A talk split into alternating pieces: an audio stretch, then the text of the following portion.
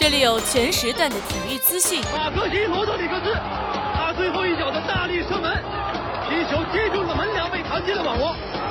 阿根廷人赢在了点球点。这里有全领域的赛事呈现。哇！云德尔助攻卡罗拉斯中后卫在前点的头球后侧，三比零。这里有多角度的话题评论。德国队原有的速度、力量，再加上了传控打法，才使得现在。或者说，他确实已经在他心中形成了一个阴影。至于李宗伟和至于张帅，这里有多语种的明星采访。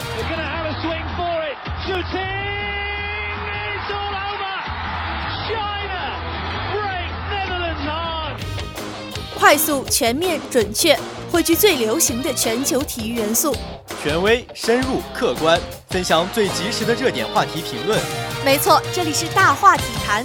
每周三晚，体育天地，坚信体育带给你的力量。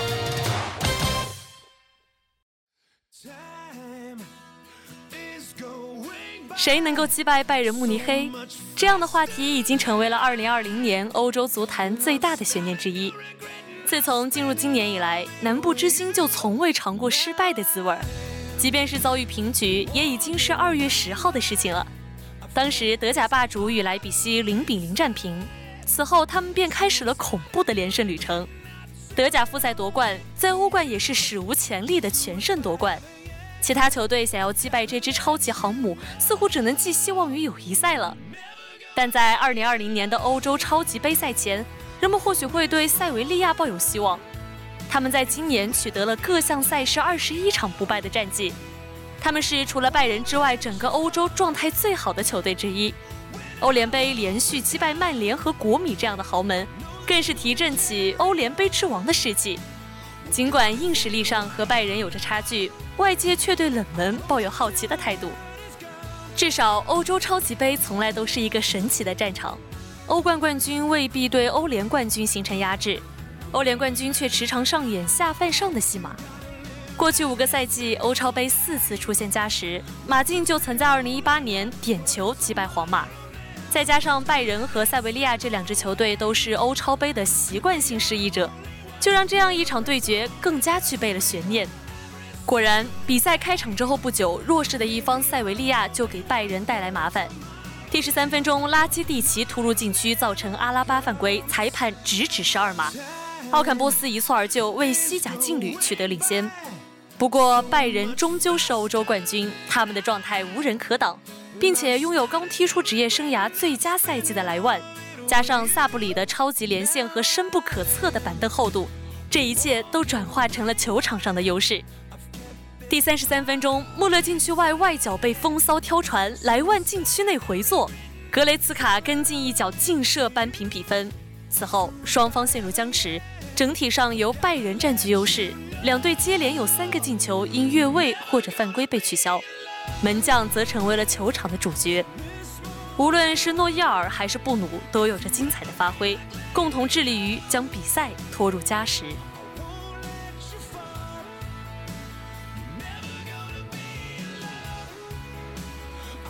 关于拜仁的故事，从来都不缺乏情怀。在这样的一个夜晚，配角也能成为主角。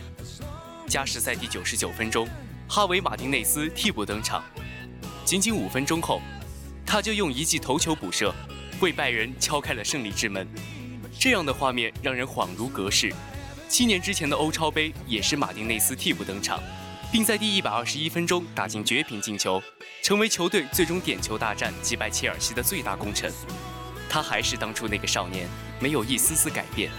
三十二岁的马丁内斯，在这个夏天离队几乎是板上钉钉。这场欧洲超级杯也被视作他拜仁生涯的最后一战。而在如此跌宕起伏的夜晚，他以三冠王之名捍卫超级杯的荣誉，在最后的最后，也要用余温吹响英雄之歌。这样的球员注定让人铭记，他并非超级顶薪，却始终坚定前行。七年轮回，正是每一个人的奋斗撑起了拜仁的王者脊梁。二比一，拜仁加冕了2020年的第四冠，弗里克成为队史第一位首年就带队拿下四冠的教练。而德甲霸主各项正式比赛的连胜场次已经达到了二十三场，刷新了皇马2014年创造的各项赛事二十二连胜的五大联赛球队纪录。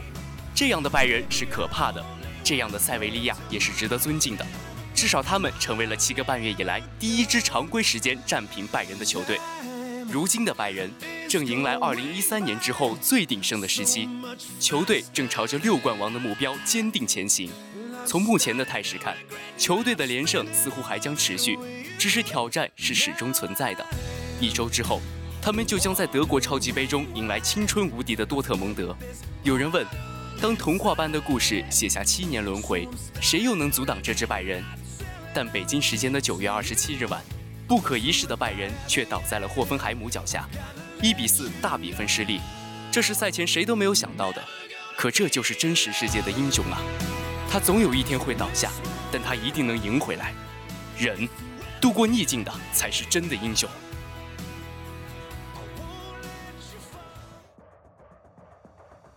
等待了许久的 S 十世界赛终于到来。抽签仪式已经结束。本次参加抽签仪式的是大家熟悉的厂长、微笑和麻辣香锅。虽然 LPL 赛区连续两年获得世界冠军，也是最被看好的一个赛区，但是目前其他赛区的队伍实力也都不弱。甚至前两天 LPL 赛区的苏宁与欧洲赛区的 FNC 战队打训练赛时，备受看好的苏宁被 FNC 暴打，所以这次世界赛对手实力都不可小觑。那么我们先来分析一下这次 S 十的抽签情况。首先，我们来看入围赛。由于疫情原因，来自越南的队伍无法参加本次全球总决赛。这次入围的赛制也和往年稍有不同，十支队伍被分成两组，进行组内单循环排位赛制。每组头名直接晋级小组赛，三四名则需要先打一轮 BO 五。每组的第二名则静静等待另一组的三四名胜者。再以一轮 BO 五来决出最后两个小组赛名额。说到入围赛，全世界的观众、解说以及分析师都一致认为，所有来自大规模赛区及中国、北美和欧洲的队伍都能全部出现，因为过往从未出现过大区队伍在入围赛爆冷的情况。再者，入围赛的循环赛制已经从制度上避免了强队被爆冷的可能。可事实偏偏与预测相反，首个比赛日 LGD 翻车。之后连败，最后要通过加赛来争夺小组第四，以进入下一轮。大洋彼岸来自欧洲赛区的 MAD 和老干爹拥有着相同的命运，不过这可是拳头公司赛前给出的第一和第二赛区啊。LPL 的全面统治已经两年了，用努力抹平差距，用实力击败强敌，用了两年才造就了今天这个连韩国解说都承认的第一赛区名号，这次却直接成为笑柄。可时间还长，二零二零全球总决赛也才刚刚开始，我们要对自己的队伍有信心。毕竟这次 LPL 史无前例的出征了四支队伍，机会更大。说完入围赛，再来看看小组赛。小组赛分组的前提有两个：各大区一号种子各占一个组位，不会提前相遇；以及同赛区的队伍不会在小组赛相遇。简单来说，就是 LPL 四支队伍会分散到四个小组。LEC 同理，仅从季后赛表现来看，这届 S 赛比较强的非 LPL 赛区队伍有如下这几个战队：DWG、J2、Fly 等。再回头看看老干爹入围赛的表现，那么想要 LPL 四个战队全进八强就有些不现实了。这样的话，LPL 的较好情况就是三支队伍进入总决赛的淘汰赛阶段。一号种子滔博相对比较轻松，同组只有龙叉实力尚可，剩下的队伍和我们都有着实力上的显著差距。这样看来，只要不失误，滔博以小组第一的身份晋级淘汰赛，基本是很稳的事情。二号种子京东实力很强，是可以和其他赛区的一号种子叫板的队伍，所以他们和韩国的最强战队 DWG 分到一起，我觉得挺好的。小组赛遇到强敌可以锻炼自己。在出现问题不大的前提下，如果两队同时突围，这两支队伍就不会在决赛之前相遇，提前排除一个争冠威胁。对京东来说，这可是他们最想拿到的剧本。而三号种子苏宁的情况就次于之前的两名，不过也没有那么糟糕，因为他们的小组赛对手只有 G2 实力很强，但苏宁的队伍打法较为克制对手，如果小组赛状态良好，出现的可能也是很大的。但他们之前的训练赛也爆出不敌 FNC 战队，所以他们的目标就是保住第二。但 LGD 要是进了小组赛，那 C 组无疑是真正的死亡小组。TSM、FNC、三星、老干爹，C 组齐聚了四大赛区的队伍，各个队伍之间的实力差距很小，胜负只在毫厘之间，稍有差池可能就会落入万丈深渊。这样小组赛阶段总体还行，毕竟我们是在家门口，目标肯定是夺冠，实现 LPL 的三连冠，让世界知道中国的俱乐部在比赛上还没有怕过谁。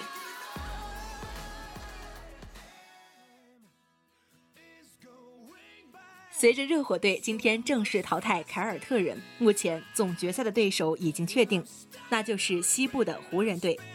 要知道，热火在去年的时候仅仅是东部第十，他们甚至连季后赛都没有进去。但是今年，他们在巴特勒、阿德巴约的带领下，一路过关斩将，杀入了 NBA 总决赛。而湖人队的当家球星詹姆斯曾经在热火队效力过四个赛季，并且获得了两次总冠军。那些年的热火三巨头，傲视整个联盟，也少有对手。但职业选手的态度，我们无需质疑。这次面对老东家，相信詹姆斯并不会手软，他会再次证明自己。而詹姆斯的老对手伊戈达拉现在就在热火队当中，他们两人曾多次在总决赛中碰面。伊戈达拉在数据上是占优势的一方，总决赛一共交手了四次，伊戈达拉三次获得最终的胜利。这次也可以说是詹姆斯向伊戈达拉的复仇之战。相信这次詹姆斯可以在对位伊戈达拉的时候打得更加轻松，毕竟这次的伊戈达拉身边没有了库里，也没有死神杜兰特，队内算得上明星球员的也只有巴特勒，剩下的都是二十来岁的青春小将。就现在的阵容实力来看，湖人队内线和外线均强过热火队，而且湖人队阵容深度也更好，他们的防守更有韧性。回过来看。热火队能够战胜凯尔特人，更多是依靠全队发挥，把对方的防守打散，让自己球员在场上能够获得更舒适的持球和投篮时间。可这次他们的对手西部冠军洛杉矶湖人，从湖人的晋级之路我们可以看出，湖人队无论是面对攻强守弱的开拓者队，还是速度极快的火箭死亡五小，他们的防守都一直做得非常好，而且。湖人队的防守也特别具有针对性，他们总能适时的调整自己的防守策略，这点上不得不为主教练沃格尔鼓掌。正是场上的球员和场边的教练的美妙结合，才让湖人队能够将相齐心，从赛季初到现在一直是夺冠最大热门。这次总决赛的时间也已经确定好了，就在北京时间十月一号上午九点准时开打，也就是我们的国庆和中秋节日。相信这次大家都有充足的时间来观看这场精彩的对决。总决赛两天一场，每一场之间的休息时间并不多，这对教练组的整体战术安排以及主教练的临场决断有着巨大考验。热火队想要战胜湖人队的关键点就在于要防住湖人队的外线，因为湖人队的外线有专为总决赛而生的三分神射丹尼格林，如果让他投开了，那么对于热火队来说将会是一场灾难。还有就是浓眉这一点也要尽量限制，但从西部季后赛来看，每支球队在面对湖人时都想要限制浓眉，可最终的结果都是失败。詹姆斯这一点的话，我们在这还是奉劝热火队不要包夹，尽量的单防就可以了。因为你包夹的话，那么詹姆斯在场上的传球能力是有目共睹的，而詹姆斯这一点只需要尽量限制就好，不要想着可以将他彻底掐死，这是不可能的。或许老将伊戈达拉将会获得非常多的出场时间来对付老对手詹姆斯。进入总决赛的都是东西部的冠军，但考验你的征途却刚刚开始。这就像我们刚刚踏入华园的二零级新生一样，你们披荆斩棘，历经千险，最终选择了华侨大学。但这只是你人生的开端。大学的生活会让你尽可能的接入社会，会培养竞争的能力。抓住机会，敢于争先，努力做好每一个选择。相信在四年后的今天，你会打败很多人，也会和现在有很大的变化。敢做最好的自己。好了，以上就是本期体育天地的全部内容。播音：哈哈、北车、水灯、石宇洲、图图，采编：草莓糖。机务、菜头、六元、瑞格、新媒体、织物，共同感谢您的收听。我们下期节目不见不散。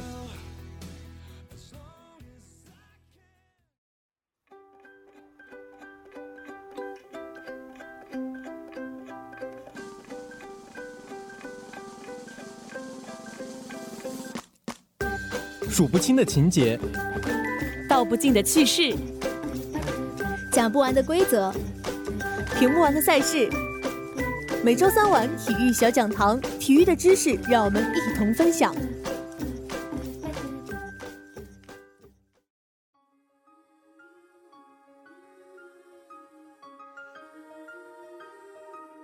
今天的体育小讲堂将给大家介绍一下近期最火的英雄联盟 S 十全球总决赛吧。每年的九月末，拳头公司都会举办每年最大的英雄联盟国际赛事——全球总决赛。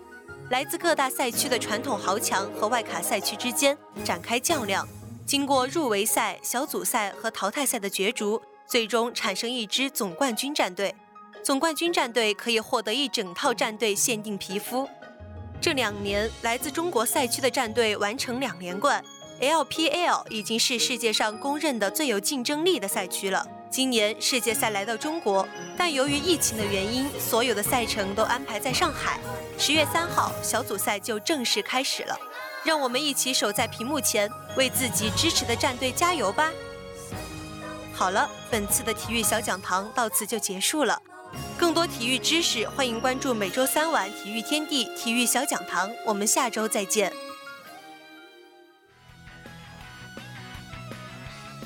接下来是本周的赛事预告。足球方面，本周日欧国联小组赛继续进行，凌晨两点四十五分，西班牙迎战瑞士，乌克兰挑战德国。下周一零点，英格兰对阵比利时，法国对决葡萄牙，强强对话，值得期待。周四，英雄联盟 S 十小组赛延续。